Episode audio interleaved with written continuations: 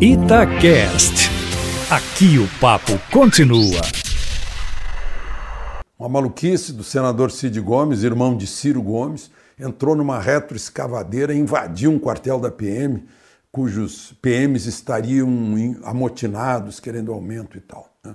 É inadmissível PM amotinado, tem que ir tudo para a cadeia. Né?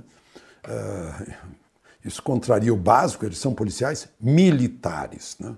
Isso significa que não existe essa história de greve, é motim. Bom, e ele acabou levando um tiro, um tiro no peito, pegou meio de lado no, no ombro, né? mas imagina se pega no coração. Inicialmente achavam que era bala de borracha, mas não era não. Ele foi, foi lá para a cirurgia. Impulsivo ele, né? E errados os PMs. Bom trabalho de Alcolumbre e Rodrigo Maia, juntaram-se os dois, acertaram, enfim, que tem que criar uma comissão mista de deputados e senadores para estudar os projetos de lá da reforma tributária. A gente está tá esperando essa reforma tributária para desburocratizar o pagamento de imposto. Provavelmente vai sair esse IVA, esse IVA, né? unificação de impostos. Agora, são os interesses dos estados e municípios também que estão aí cada um querendo diferente. Vai ter 25 deputados, 25 senadores, meu Deus, 50 pessoas. Mas, gente, só depois do carnaval que vão se reunir. Ei, país feliz, né?